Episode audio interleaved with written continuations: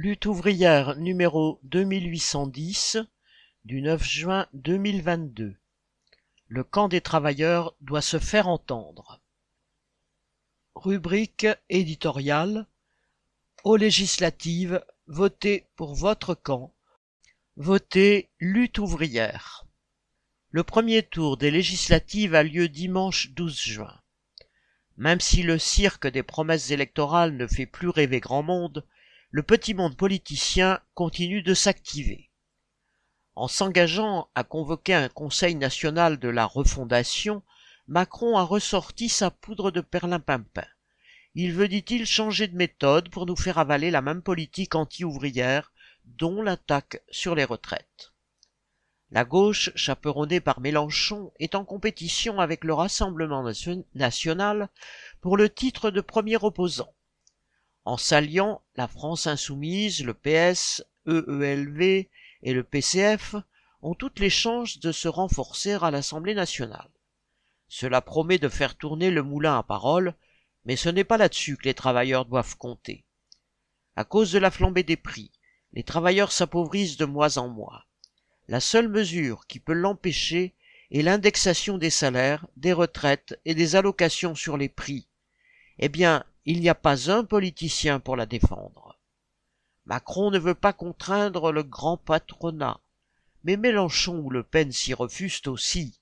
Tous les deux ont le verbe haut pour dénoncer le président des riches, mais pas pour s'affronter au grand patronat, même en parole. Il est de tradition à gauche de s'offusquer des fortunes ahurissantes accumulées dans les coffres forts de la bourgeoisie et de promettre de taxer davantage les riches mais s'opposer à la classe capitaliste, contester son pouvoir sur les travailleurs et sa liberté de spéculer, ils ne le veulent pas. Quant à Le Pen, elle n'a jamais un mot contre les capitalistes. Ce sont les immigrés, c'est-à-dire les travailleurs exploités dans le bâtiment, le nettoyage ou le gardiennage, qu'elle accable en permanence. Qu'ils soient d'extrême droite, de droite ou de gauche, les principaux politiciens rivalisent pour gérer le capitalisme, alors que ce système nous condamne, nous, travailleurs, à l'exploitation, au diktat patronal, à la précarité permanente. Alors qu'il condamne les travailleurs indépendants, les artisans et les paysans à subir la loi du plus fort.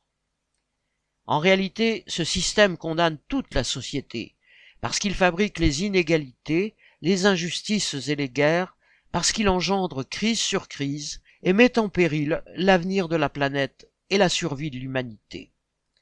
Le changement ne viendra pas de l'intérieur des institutions, ni des notables qui font tourner le système et en retirent nombre de privilèges. Il ne pourra venir que des travailleurs, conscients de leurs intérêts et de leurs forces collectives. Quand les travailleurs se battront pour défendre leurs conditions d'existence, et que conscients de leurs forces, ils contesteront à ceux qui ne font rien de leurs dix doigts le pouvoir de diriger la société, là oui, nous pourrons parler d'un tournant historique. Et celui-ci dépend de chacun d'entre nous, de notre volonté de nous organiser avec cette perspective.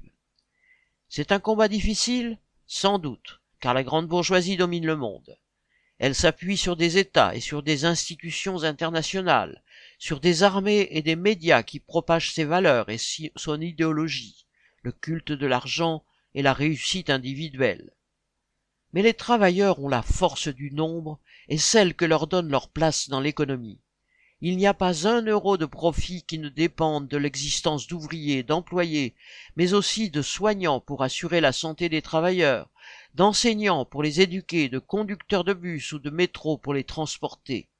C'est un combat que les travailleurs peuvent gagner s'ils ont conscience, comme disait Marx, qu'ils n'ont rien à perdre que leur chaîne. Dans le passé, les travailleurs ont su exercer une pression sur la vie politique. Ils l'ont fait au travers des luttes collectives, des grèves, des occupations d'usines. Et en l'absence de lutte, ils puisaient leur force et leur fierté dans l'idéal d'une société sans exploitation, sans la loi du profit et la concurrence. Une société égalitaire et organisée collectivement, une société communiste. Pour peser à nouveau sur la vie politique, il faut construire un parti totalement indépendant des partis bourgeois, un parti composé et dirigé par des travailleurs, et présent dans les entreprises et les quartiers populaires pour aider aux luttes nécessaires. un parti qui propage la conscience que les travailleurs sont capables de diriger la société bien mieux que la grande bourgeoisie. La présence de candidats de lutte ouvrière dans toutes les circonscriptions montre qu'il existe un courant pour cela. En votant pour eux, vous le renforcerez et vous affirmerez la nécessité de reconstituer une force politique qui lève le drapeau de l'émancipation sociale. Bulletin d'entreprise du 6 juin 2022 Nathalie Artaud